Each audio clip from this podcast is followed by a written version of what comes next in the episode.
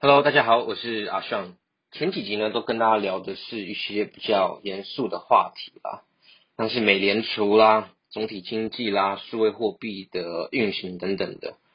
那这一期就跟大家分享的是一个比较轻松、比较像是一个神秘的都市传说的一个话题了。那当然，它还是有它的一些部分资讯呢，是可以被证实的啦。今天的话题呢，就是罗斯柴尔德家族 （The Rothschild）。这个家族呢，呃，是所谓的一个富可敌国的家族哦。之前大家都会听说过，可能影响社会的啦，可能会是呃国家嘛，或是一些大型机构嘛。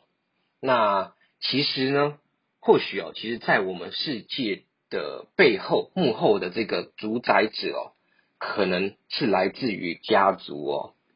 呃，罗斯泰尔的家族呢是怎么样的一个发家史？然后近年来又是怎么样的一个主宰呃世界哦？我们今天就来跟大家一一讨论。其实罗斯泰尔的家族呢，它本身是一个犹太家族哦。最早呢是由一位叫做迈尔罗斯泰尔德去做发家的动作的。一开始。迈尔他本身呢，他其实是一个呃精工背景的，那只是事业体越做越大之后呢，也就把自己的事业转向了银行业哦，所以他其实是在十八世纪中叶的时候呢，其实就开始渐渐的把这个银行体系拓展的越来越大，越来越大，以至于呢那时候欧洲的很多宫廷啊，其实也都跟这个迈尔罗斯柴尔德有所来往哦。那除了他自己本身之外啊。他的五个孩子，他生了五个孩子哦，也都帮他去奠定了这个罗斯柴尔德家族在世界上一个地位基础哦。他的五个孩子呢，也就在欧洲遍布他们的整个业务的范围，包含到了伦敦啦、巴黎啊、法兰克福、维也纳、那不勒斯等等的地方哦，都有这五个孩子的布局哦。那从十八世纪。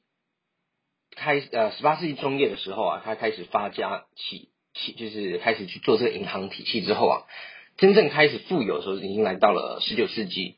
十九世纪的时候啊，其实罗斯柴尔家族已经算是世界上最为富有的一个家族哦。他可能甚至还是到延延续到至今来，都是世界上最顶级、最富有的一个家族了。那他的这个呃众多继承人呢？也就涵盖了各式各样的这个业务范围哦，它的业务板块呢，也就包含到了金融啦、地产啦、矿业、能源、混合农业、酿酒啦、非盈利机构等等的，甚至其实罗斯柴尔的家族，它就等于是一个奢侈品或是一个富有的代名词，一个象征哦。他们的艺术品收藏啦、豪华宅邸或是做的慈善事业哦，规模。还有它的奢华程度，可能连各式的皇室啊，各式的皇皇亲贵族，其实都没有办法比拟的。他们旗下比较呃最负盛名的一些产业啊，包含到大家可能听过 De Beers 最大的这个钻石啊钻石公司嘛，大概占了全世界的百分之四十的钻石的收藏量啊。然后还有最大的烟草公司 Philip Morris 啊，就是大家应该。没有抽过，也有看过这个 Marlboro 吧，红妈啦等等的，就是由这个 Philip Morris 这家公司去做生产的。那当然，你有听过最贵的红酒，就叫做拉菲嘛。其实拉菲的全名是叫做拉菲罗斯柴尔德，也就是由罗斯柴尔德去做制造、去做持有，甚至去呃操纵这个拉菲红酒的价格，操作它的市场的。那刚提到的石油产业啦，包含到壳牌公司啦；那金融的包含到了高盛集团啦；媒体业包含到了路透社、纽约时报；其他的产业包含到 Google 啦、Disney、McDonald's，还有这个可口可乐呢。其实背后都有罗斯柴尔德家族的身影哦。哇，那他真的，大家这样听起来就觉得哇，这么厉害的一个家族，他是怎么样办到的呢？为什么一个银行？业者，一个银行业者可以做到这样子一个地步啊。其实呢，他从十八世纪以来哦，最能让他们有这样子的一个爆发性突破的发展来源呢，其实都来自于战争。大家一定都知道啊，其实要打一场战争哦，其实是花不少费用的嘛，要花钱去买枪炮啦、买船舰啦、雇佣兵啦、军粮等等的，其实都是非常高的一个费用哦。只是呢，一个国家它。要发动战争的时候，真的有办法一下子有那么多的资金来周转来去运作这一场战役吗？常常都是没有办法的。那罗斯柴尔的家族呢？刚刚提到，他其实他的人脉资源网络其实是遍布整个欧洲的，他的交际呃社交范围啊，也包含到了皇亲国戚嘛。那他们既然那么有钱的时候，呃有一些国家，这些皇族要发动战争的时候，第一个会想要合作的，会想要跟某一个人去做借款的，就是罗斯柴尔的家族啦。那也就透过这样子的关系哦，罗斯柴尔的家族呢，每每有战争的时候，他们也就借出了巨额的款项啊，这些款项最终都还是要还的嘛，对不对？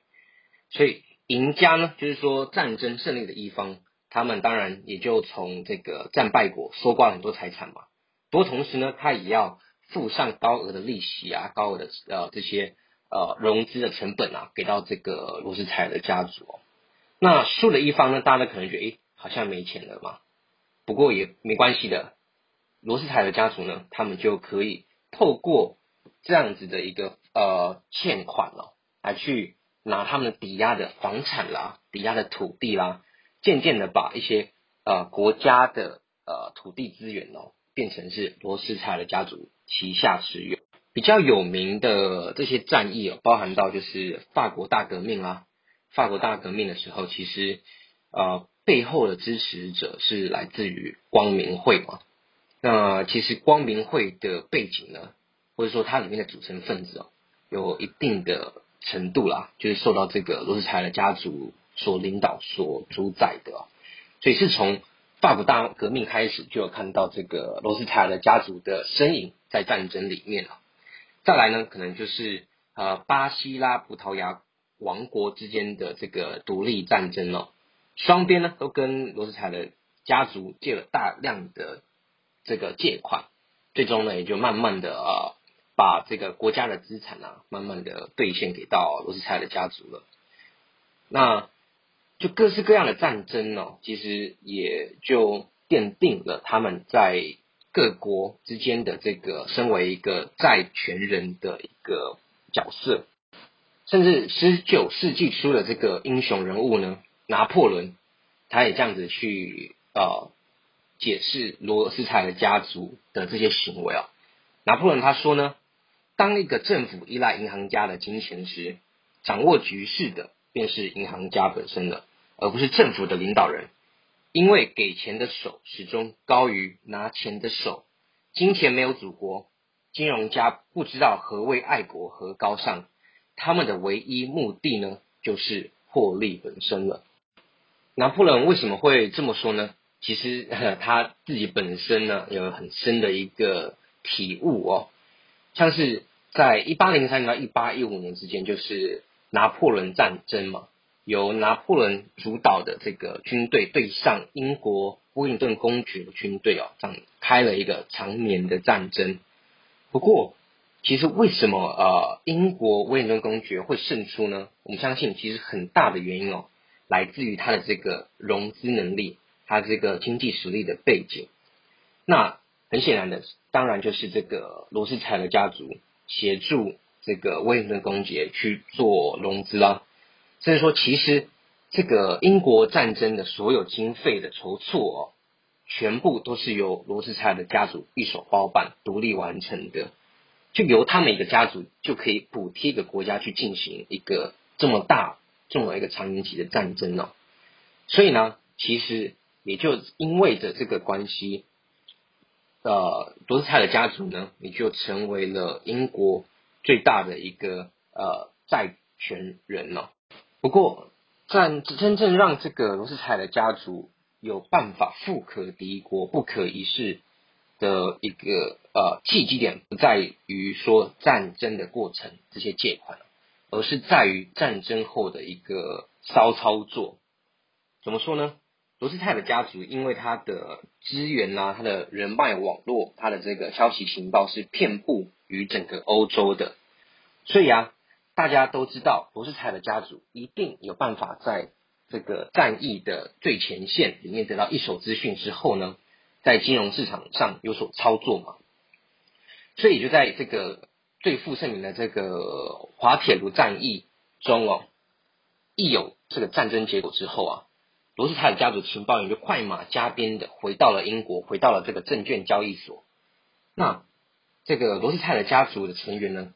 他们的第一个动作就是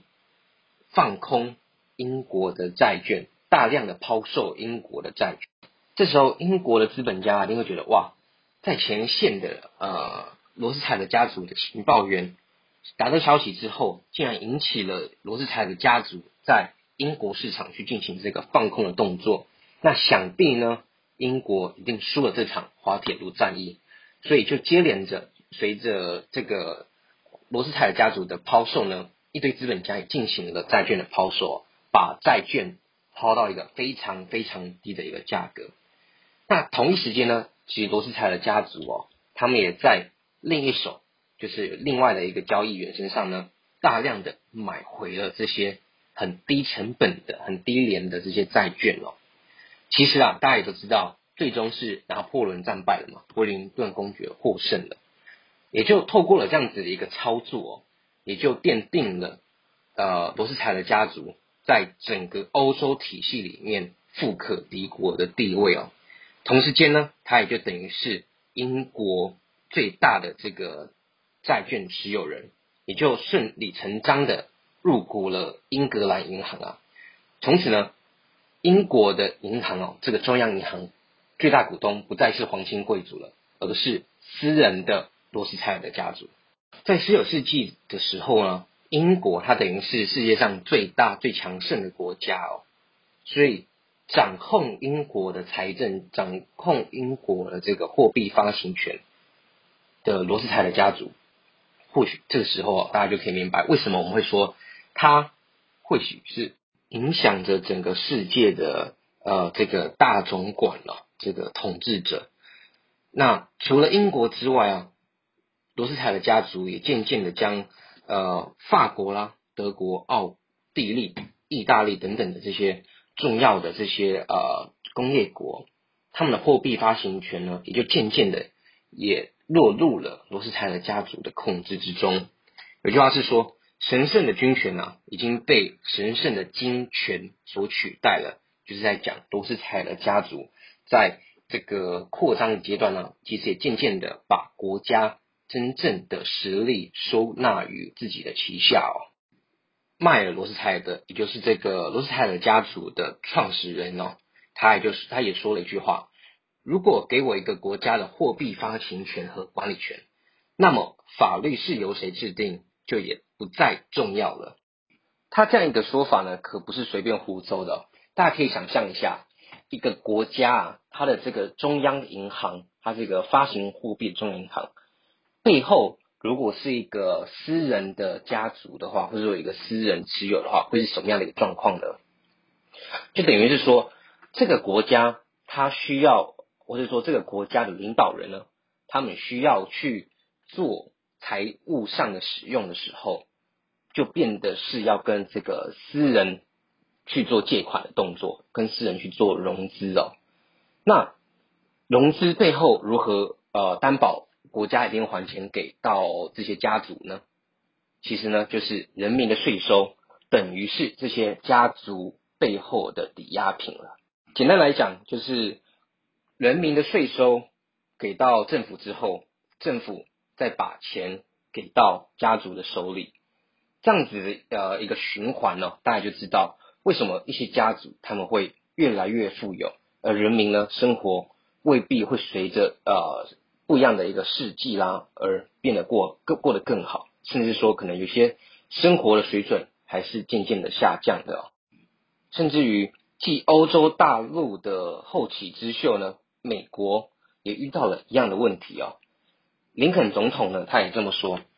我有两个主要的敌人，我面前的南方军队，还有后面的金融机构，在这两者之中，后者才是最大的威胁。我看见未来一场令人颤抖的危机正在向我靠近，让我对于我们国家的安危站立不已。金钱的力量将继续统治并伤害着人民，直到财富最终集聚在少数人手里，我们的共和国将被摧毁。我现在对这个国家安危的焦虑，胜过于以往任何时候，甚至比在战争中更为焦虑。其实，美国一开始。他是想要避开欧洲体系这样子的一个中央银行私有制的一个状况哦。他们刚开始呢，也就试着去透过一些法案呢，来去让中央银行不再是私人持有，他们的这些货币的铸币啊，他们的发行权是不需要抵押品的，就不需要这些家族在背后支撑着。不过大家也知道。这么强大一个呃欧洲背后的这个统治者，这个罗斯柴的家族哦，怎么可能让这一块肥肉落入于别人的手中呢？甚至有一些谣言呢，包含到了林肯总统啦，或者是甘乃迪总统，为什么会被暗杀，或者说为什么会有这么多的这些呃政治分子呢？因为去支持央行不是属于私人制的而被暗杀。这也是呃，有些谣言说背后的这些刺呃这些刺客的背后啊，其实尤其是来自于这些家族的控制之下。那大家也知道，最终啊，美联储它的这个最大的入股的股东呢，就是来自于这个英格兰银行。而英格兰银行呢，背后大家也就知道了，其实就是来自于罗斯柴的家族的控制嘛。所以啊。最后，即使是美国也没有幸免于难，他们也一样背后的这些呃操纵呃这个央行的部分呢，也就来自于家族的势力了。我简单总结一下呢，其实罗斯柴尔的家族一贯的手法啊，就是让国家与国家之间产生了战争关系，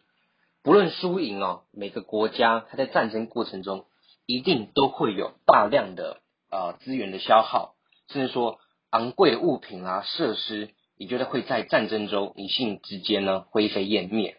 所以无论是赢的一方或是输的一方哦，都会陷入银行家的这个债务陷阱里面。而落入债务陷阱的这些国家们呢，